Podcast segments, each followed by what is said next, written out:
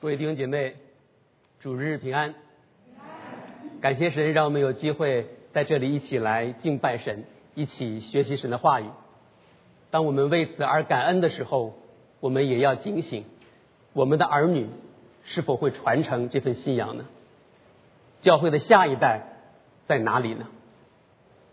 可以说，我们的种族、肤色，甚至国籍，都可以通过遗传。我们的房产。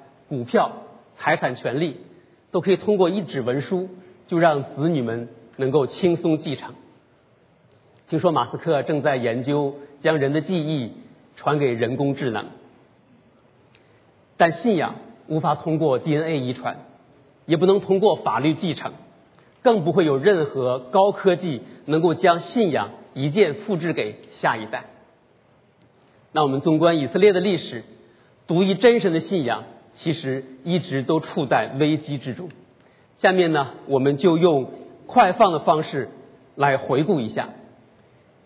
我们在这个 PPT 当中可以看到，耶和华拣选亚伯拉罕，在神所应许的以撒出生之前，以实玛利就抢先出境。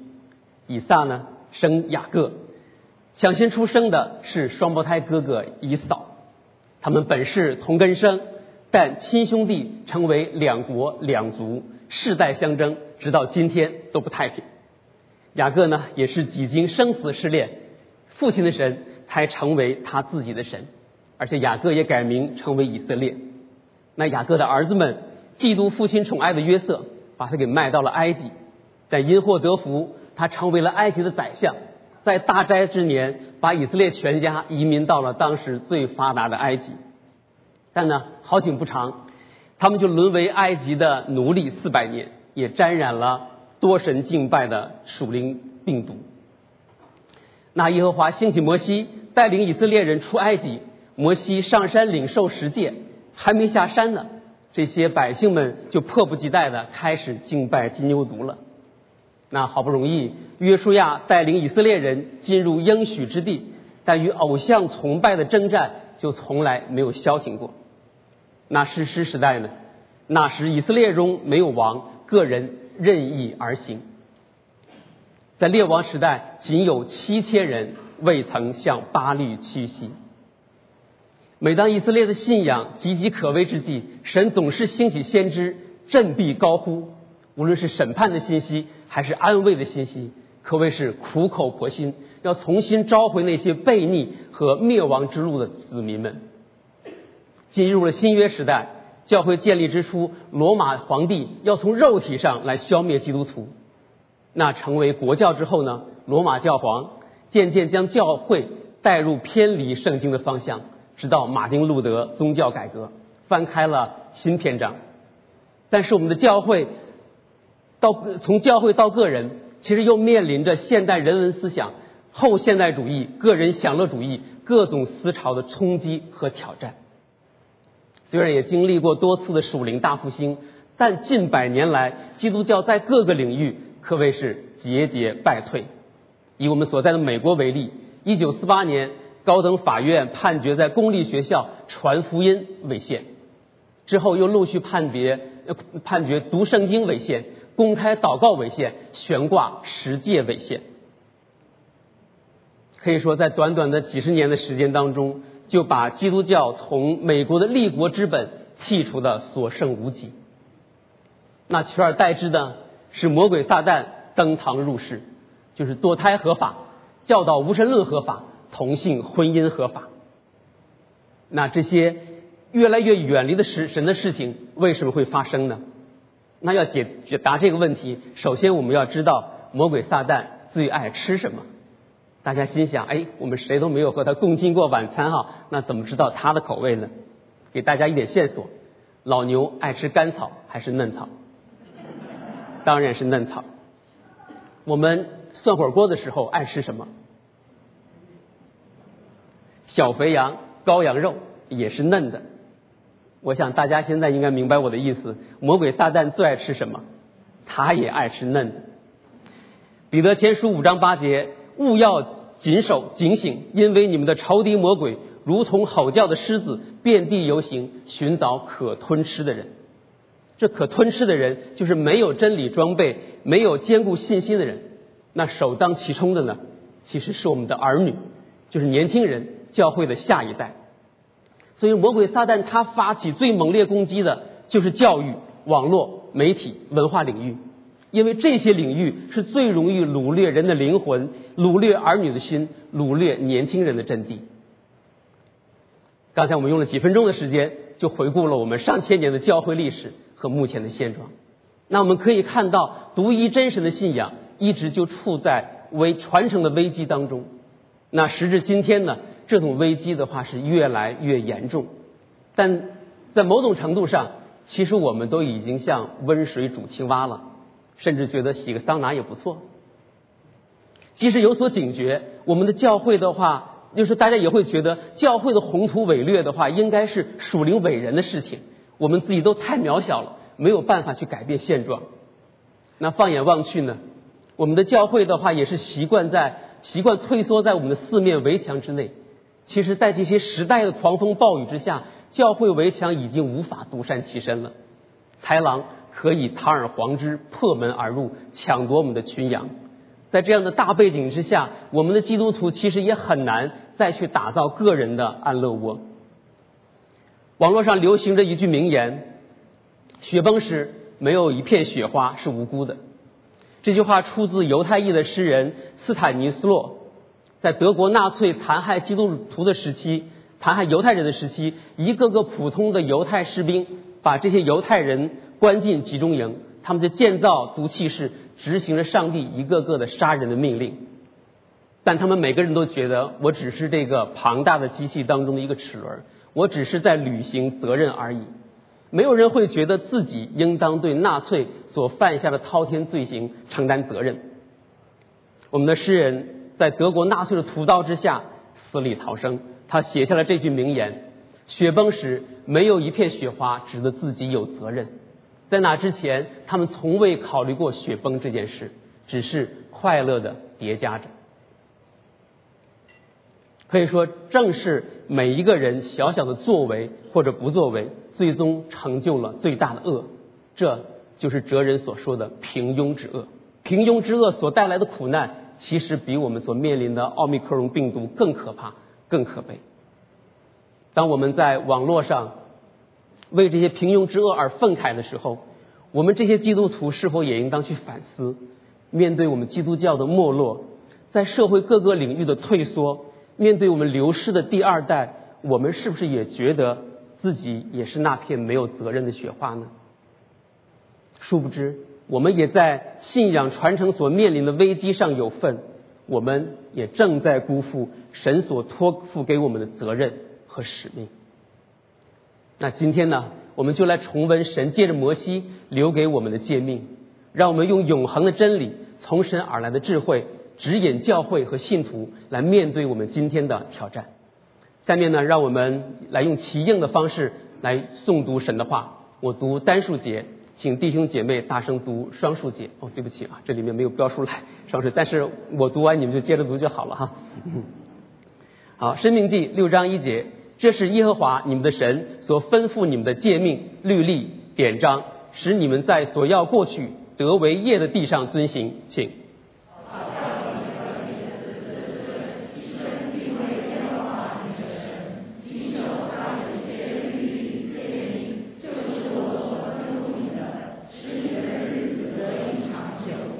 以色列啊，你要听，要谨守遵行，使你可以在那流奶与蜜之地得以享福，人数极其增多，正如耶和华你列祖的神所应许你的。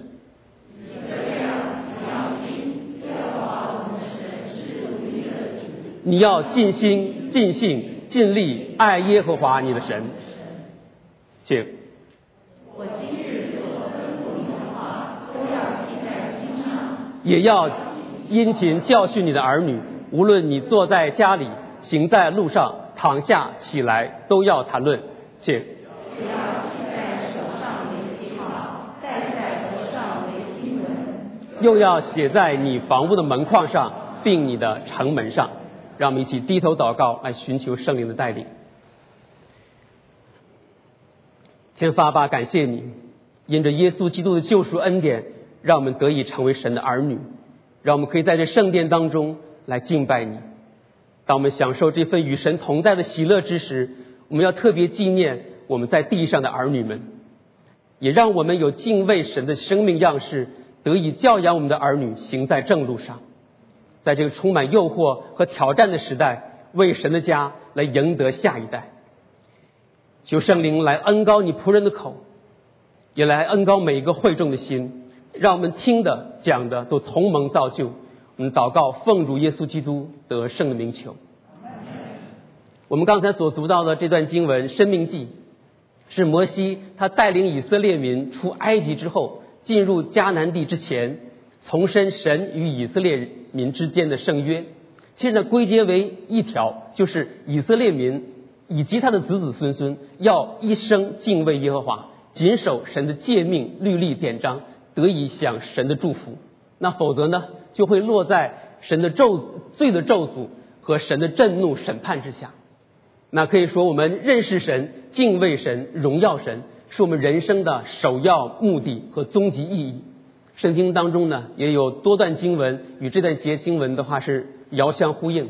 我们看到在《使徒行传》十七章二十六到二十七节说：“他从一本造出万族的人，住在全地上，并且预先定准他们的年限和所住的疆界，要叫他们寻求神。”其实，作为我们在座的这些来美国的华人来说，读到这段经文的时候，更容易引起我们共鸣，因为就像当初的以色列人出埃及一样，我们很多弟兄姐妹也是逃离一个被奴役的国家，一个没有信仰自由的国家，来到美国这片留着黄金的梦想之地，对吗？我们的旧金山就是因此而得名。或许我们自己的规划是要过上美好的生活。但神的美意是要让我们在这里能够寻求神、认识神、学习过敬畏神的生活，也要带领我们的家人，特别是我们的儿女们，能够来到神的面前。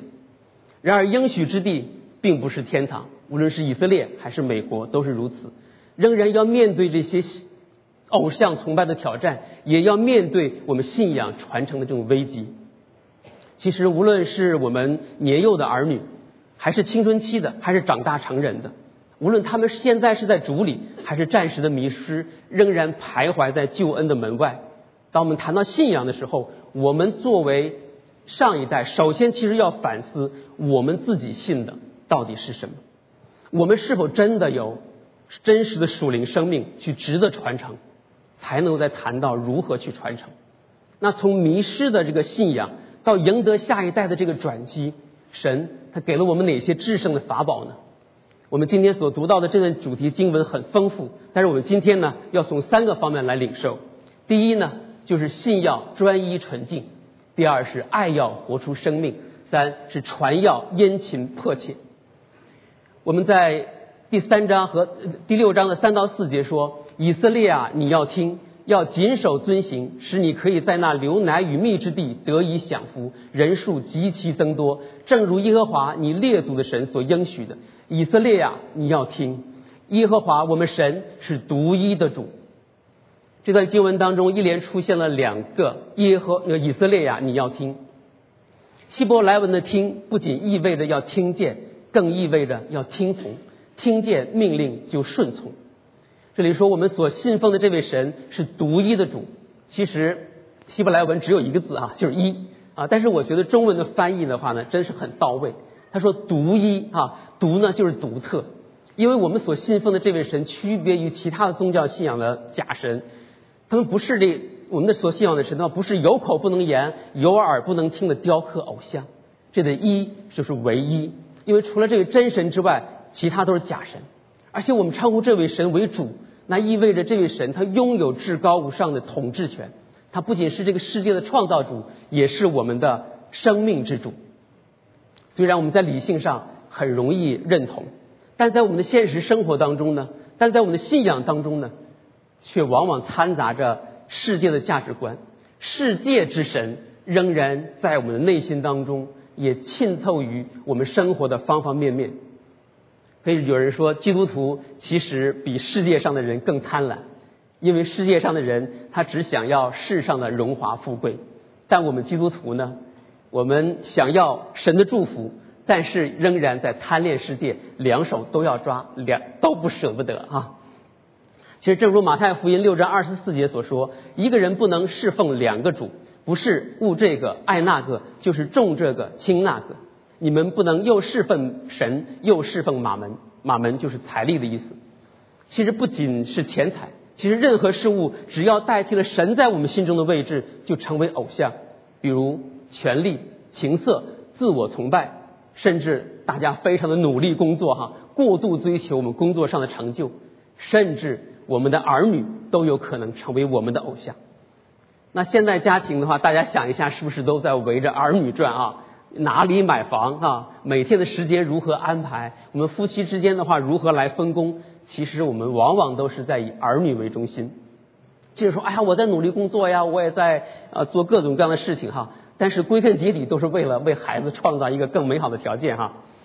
就是，即使是基督徒家庭的话，其实也不见得在生活中体现出来神是我们独一的主，也并没有让儿女感受到信仰是第一优先啊。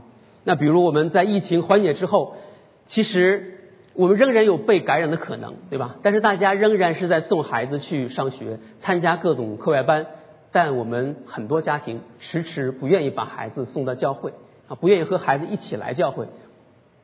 好在，当然是有有有怜悯体贴我们的软弱哈，但是现在没有借口了。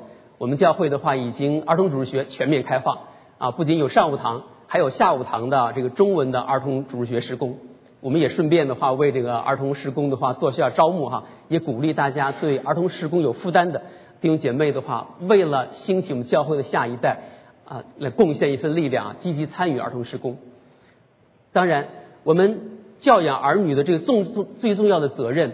在于父母，那我们一些父母的话呢，可以说是忙于工作啊，甚至也会忙于教会的侍奉啊，忙着接送儿女参加各种班儿甚至的话，我们都会开两三个小时的车哈，送孩子参加比赛，哪怕坐飞机啊，也是在所不辞。然后这个花多少钱在所不惜哈。但是我们父母很难抽出时间来安静下来陪孩子一起读神的话，一起祷告，一起亲近神。忙碌、盲目、茫然。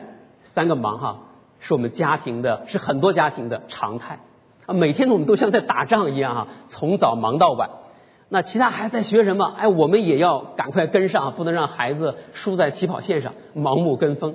那我们把时间表排得满满的啊，好像我们才有这种安全感啊。但孩子到底以后要成为什么样的人？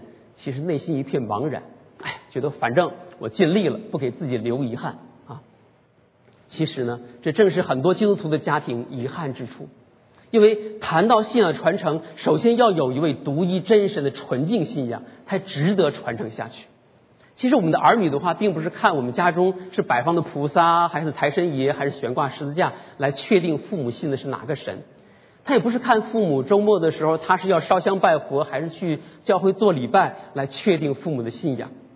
而是要根据父母在我们的生活当中，在处理我们的大事小情当中，如何做选择，如何来安排我们的优先次序，我们所遵循的是神的法则，还是这个世界的法则？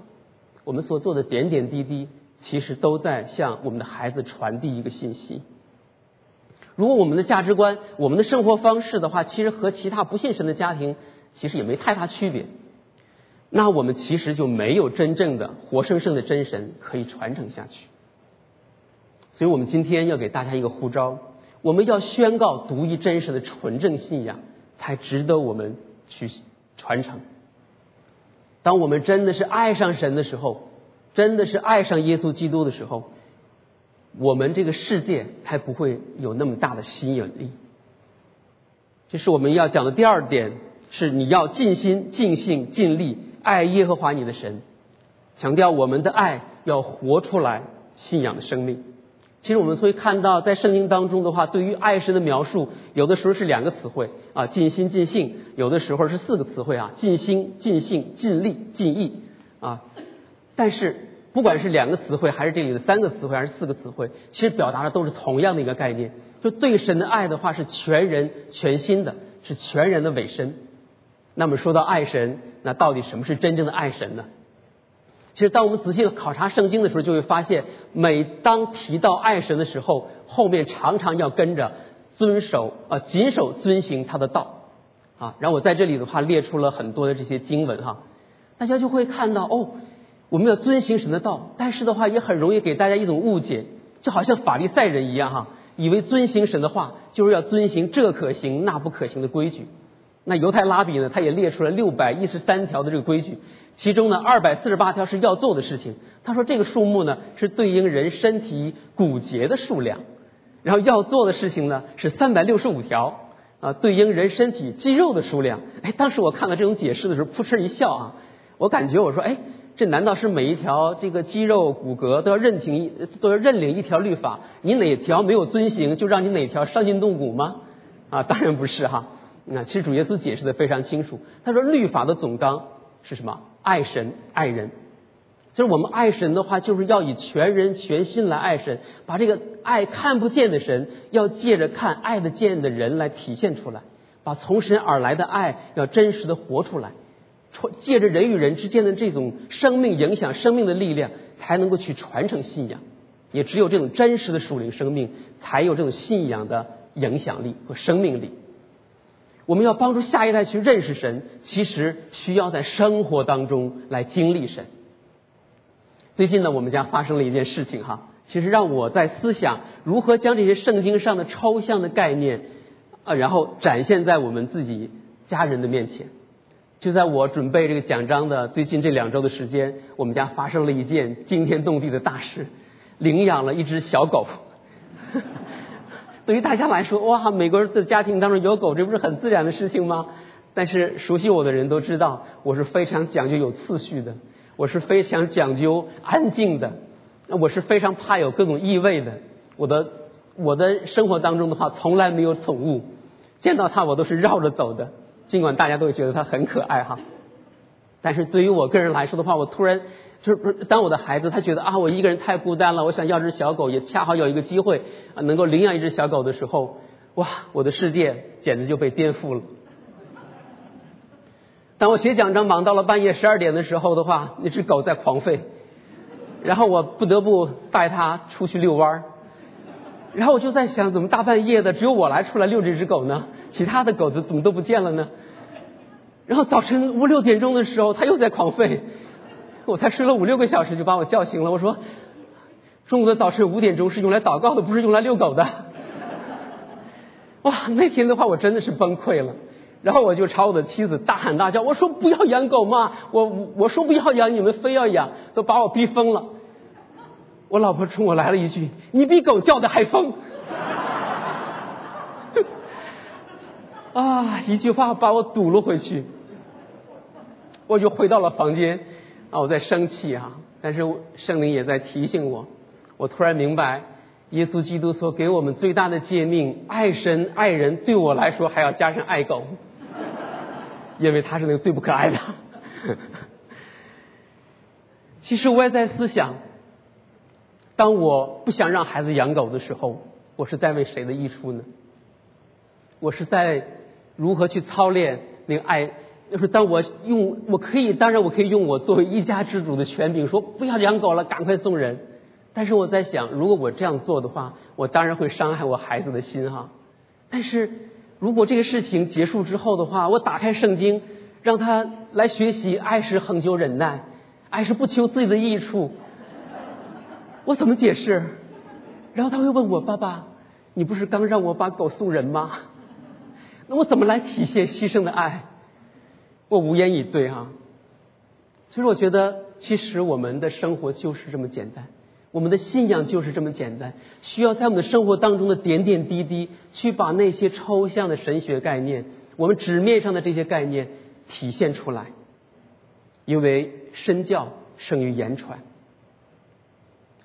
当然我们有殷勤教训的责任，这是我们接下来要讲的第三点：传要殷勤迫切。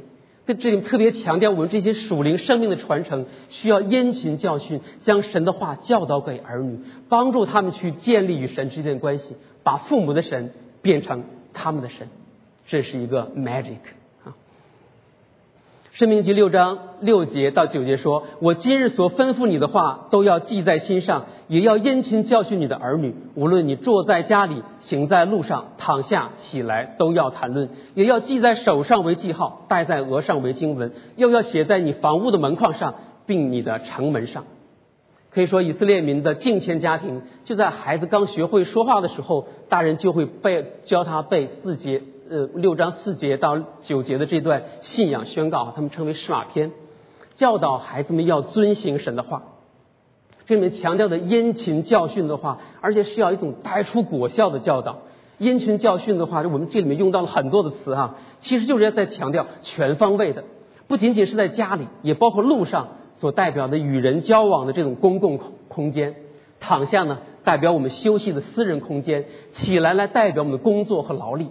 换做我们现在的话来说的话，是全方位的时间和空间都要用来教训。它也表达了一种迫切的一种态度。因为在商业领域的话，我们有句话说：如果你不照顾你的客户，就会有人来替你照顾，当然他就不再是你的客户了哈。其实，在属灵上的话也是一样哈。我们在殷勤教训上，其实很容易懒惰失职，但魔鬼撒旦的诱惑和试探，全年三百六十五天，全天二十四小时啊。他是从不休假的，而且花样翻新，与时俱进。所以说，我们神的子民的话需要警醒。说这里面的话，我们会看到犹太人他会按照字面意思，把经文的话放在小盒子里，戴在这个额头上啊。我也应该戴一个哈，遮盖一下我渐渐高起的发际线啊。他们戴在手臂上啊，按照这种字面的意思解经和应用的话，当然显得会有点这个教条和形式化，但也的确反映出来以色列民对这种信仰的认真和重视。这也成为他们信仰传承的一种外在的文化表现，传承数千年。今天的话，大家如果去以色列去旅游的话，你仍然会买到这些东西的哈。其实你都不用去以色列，在中国的淘宝上都可以买到。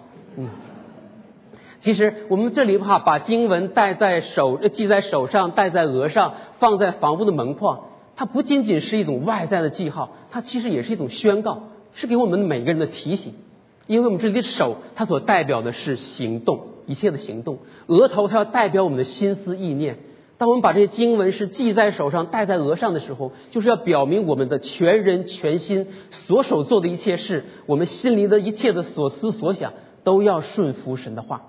他们也会把经文绑在这个门门框上哈，而且和你的视觉高度一样的高度，让你那个不可能视而不见哈。每次经过家门口的时候呢，他们还要庄严的去摸一下哈。他以此来宣告这。是神的家，这是神的殿。生活在这里人的话，要爱神，要顺服神的话，愿意接受神的教导。那虽然我们没有像以色列民一样来做这些外在的东西，但其实我们很多家庭呢，也会把这个“基督是我家之主”啊挂在匾牌上啊，也会使用这些有经文的装饰画啊，这些都是在我们家拍的哈啊。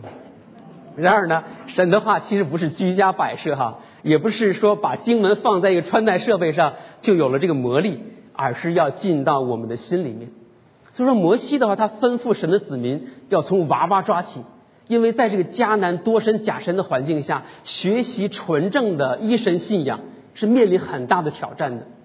那我们今天呢，其实是面临更大的挑战哈，因为当时的以色列民的话，他这个处境非常这个呃严峻，但是呢，他们只要把家门一关，把圣殿的门一关。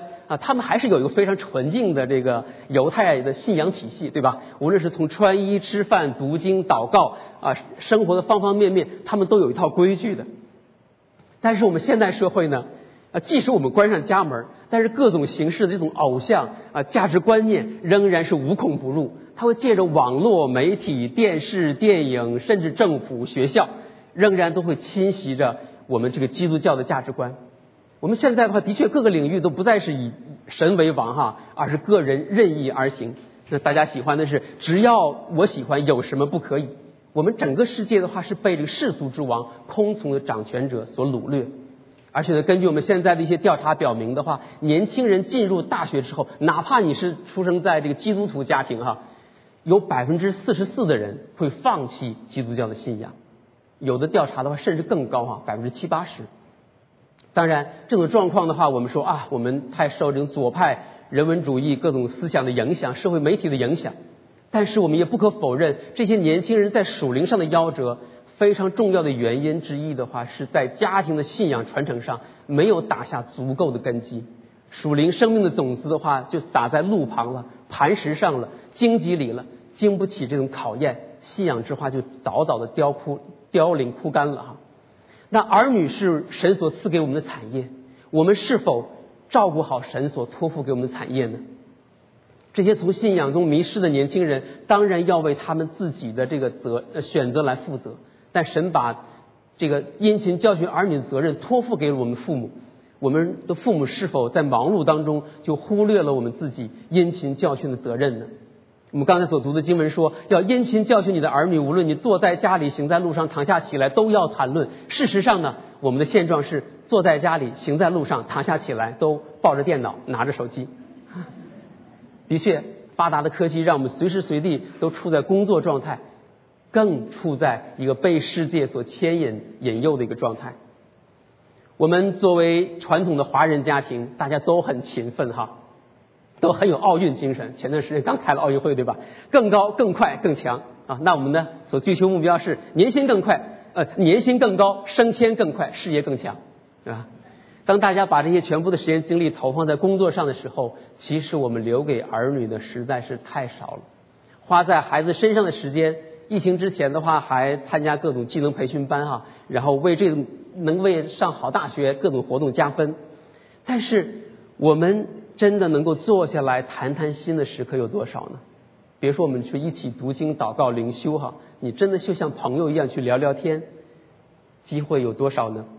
我们作为父母的话，我们供养了他吃喝，供养了他教育的机会，但是我们有多少时候是知道他内心的世内心世界的困惑与迷惘？我们是否去关注到他在成长过程当中的挣扎和挑战呢？我们常常会在新闻当中看到那些自杀的年轻人，他们的内心世界有谁知道呢？其实有根基的信仰。就像罗马不是一天建成的一样，孩子，我们的儿女，他们信仰的迷失，其实也是冰冻三尺，非一日之寒。当我在做婚姻家庭施工的时候的话，我常常会听到一些父母在我面前哭诉，他们谈到父谈到自己儿女的信仰的时候，是无奈当中来带着伤痛，他们非常惋惜自己错过了把儿女带到神面前的机会，因为其实我们作为父母影响儿女的就是那关键几年。最多也不过十几年。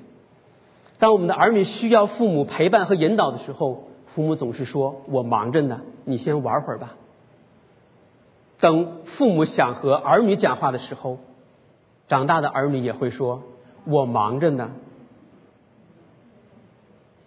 心里可能会说：“哪凉快哪待着吧。”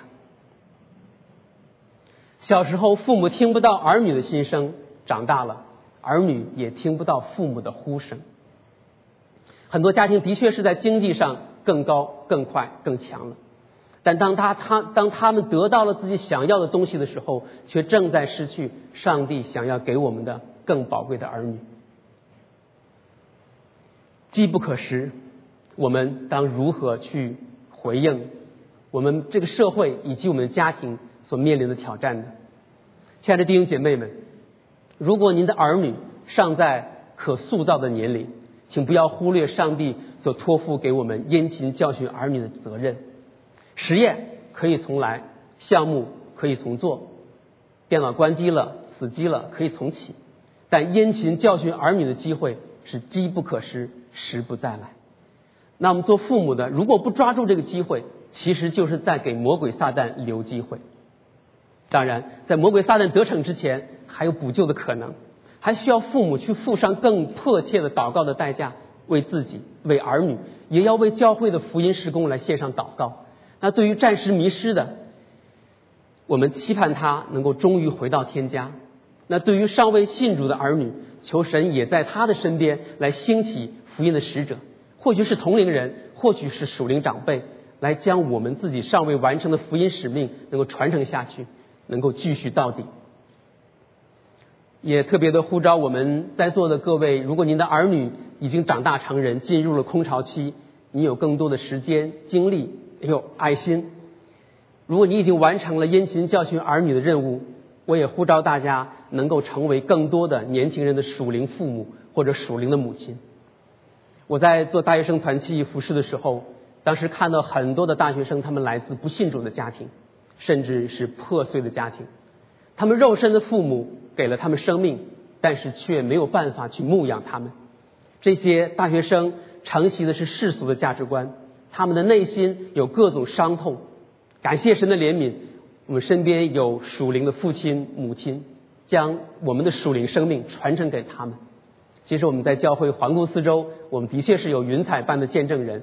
但是如果非让我在这里限于时间的限制，只选一个的话，我想以最年长的罗妈妈为例。首先声明，我没有高举人的意思，尽管提到了她的名字，但是我希是，但是我认同我们为神做见证本是我们的本分。而且呢，讲这篇道之前，我也没有征得他的同意啊，因为恐怕我事先打招呼，他又特别谦卑，不让我讲他，所以呢，在此我就体贴神的意思啊，不体贴人的意思了啊。几年前我认识罗妈妈的时候，大家都称呼妈妈啊，看上去其实蛮年轻的哈，但是后来我知道她的年龄，吓了我一大跳。她的年龄其实蛮高的啊，但是她的心态的话非常的年轻，而且她关爱。我们年轻人的话，真的是非常的有热情。他也曾经打趣说：“哎呀，我身体这么好，就是要为神做工多做几年哈。”其实他本来已经到了儿女绕膝、享受天伦之乐的年龄，但他呢，还是一年四季风雨无阻，战斗在第一线。他不辞辛劳的来招待学生在家里面聚餐哈，然后呢，他也不倚老卖老，谦卑的给学生当 Uber 司机，当然不收费哈。而且呢，他的电话铃声的话，也常常也会半夜就会响起啊。那时刻，他就是知心大姐姐。他也接受了教会的斯蒂凡关怀施工，然后每一周的话，固定陪谈一个小时。当然，那些不固定的就更多了哈。听无论是这些年轻人还是年龄更大的，讲他们那些烦心事儿啊。孩子们需要租房啊、看病，那他就立马又转身变成 agent 啊，联系各种资源。哇！当时我就觉得他做这么多哈，是不是退休了闲着没事干呢？啊！但是后来我知道哈，他是迪安大的大学教授，在学业上的话，他也帮助学生们成功转学。但是呢，我更觉得他是教会派在学校里的卧底啊，因着爱心所散发的魅力哈，把一个个的学生带到教会。他没有满足于自己和自己的儿女享受这种天国的福分哈，而是更上一层楼。他把这些非亲非故的年轻人带到神面前，培养属灵上的儿女。其实呢，他他经常非常谦卑的说：“哎，我对圣经了解不多哈，我的灵命很浅。”他的确没有高深的神学理论啊，他也没有高言大志，他甚至祷告的话都没有华丽的辞藻。但是他就以这份非常朴实的爱，将神的爱浇灌在这些年轻人的心当中，把他的信仰传承给这些八零后、九零后、零零后。因为他已经服侍几十年了哈，有好几次的话，其实我想起来他带给我的这份生命的感动哈，我的眼圈都是湿润的。有一次在一个场合当中，我特别跟他讲，我说罗妈妈，我讲出来的话，希望不要对你的冒犯，因为看到这年纪您这么来服侍，其实我会想到有一天我送别您的时候，但是。那个时候，眼泪就会打湿我的衣襟。感谢神在我们身边有这样一个云彩般的见证人，其实也是让我们能够去提醒我们：我们当我们所讲到这信仰传承的时候，其实不限于我们血缘的父母和儿女。神的教会是我们属灵的大家庭，希望我们不仅仅是在家里，也要在教会当中承担起这个属灵父母的责任，来牧养和栽培年轻下一代的兴起。那我们面对这种时代的危机和挑战，让我们一起用永恒的真理来装备了下一代，用我们有生命力的爱去影响下一代，为神国赢得年轻人的心。那或许我们今天所给大家分享的这段信息，也有触碰到你内心当中伤痛的地方，有让人扎心的地方。我也特别为大家预备了四个相信，带来从神而来的安慰和鼓励。其实信仰是属灵生命的传承。因为若凭着我们自己的话，我们的确会有太多的亏欠，太多的不配，太多的不完全。但也这正是我们需要耶稣基督恩典的时刻。我们要相信神的恩典，因为我的恩典够你用，因为我的能力是在人的软弱上显得完全。我们要相信神的能力，这福音本是神的大能，要救一切相信的人。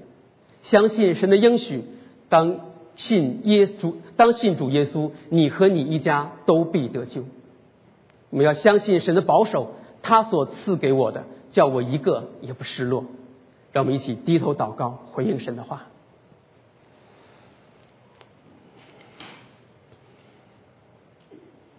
天父阿爸，感谢你赐下你属天的话语，也愿借着今天的信息来激励我们在座的每一位弟兄姐妹，再一次在神面前宣信，我们所信的神是独一的主。为此，我们的信要纯一、纯净。我们要把爱，我们要把爱神爱人活出来，成为全人全心爱神的榜样。我们有真实的属灵生命，才值得传承。我们用生命来影响生命，才能够传承下去。神也将殷勤教训儿女的责任托付给我们，但我们有太多的疏忽和亏亏欠。当我们错失机会的时候，就让我们付上更迫切祷告的代价。也求神怜悯，让这些儿女在父面前仍然有机会，让浪子回头，迷途知返。也愿归于主耶稣基督名下的一个都不失落。我们在此也特别的求神来祝福那些敬虔的基督徒家庭，因为正是这些爱神爱人的榜样，让信仰在家庭当中、在教会当中得以传承。愿神满有怜悯和恩典的神祝福每一位敬畏你、遵行你话语的人。我们这样的祷告，奉主耶稣基督得胜的名求，阿门。好，愿神祝福大家。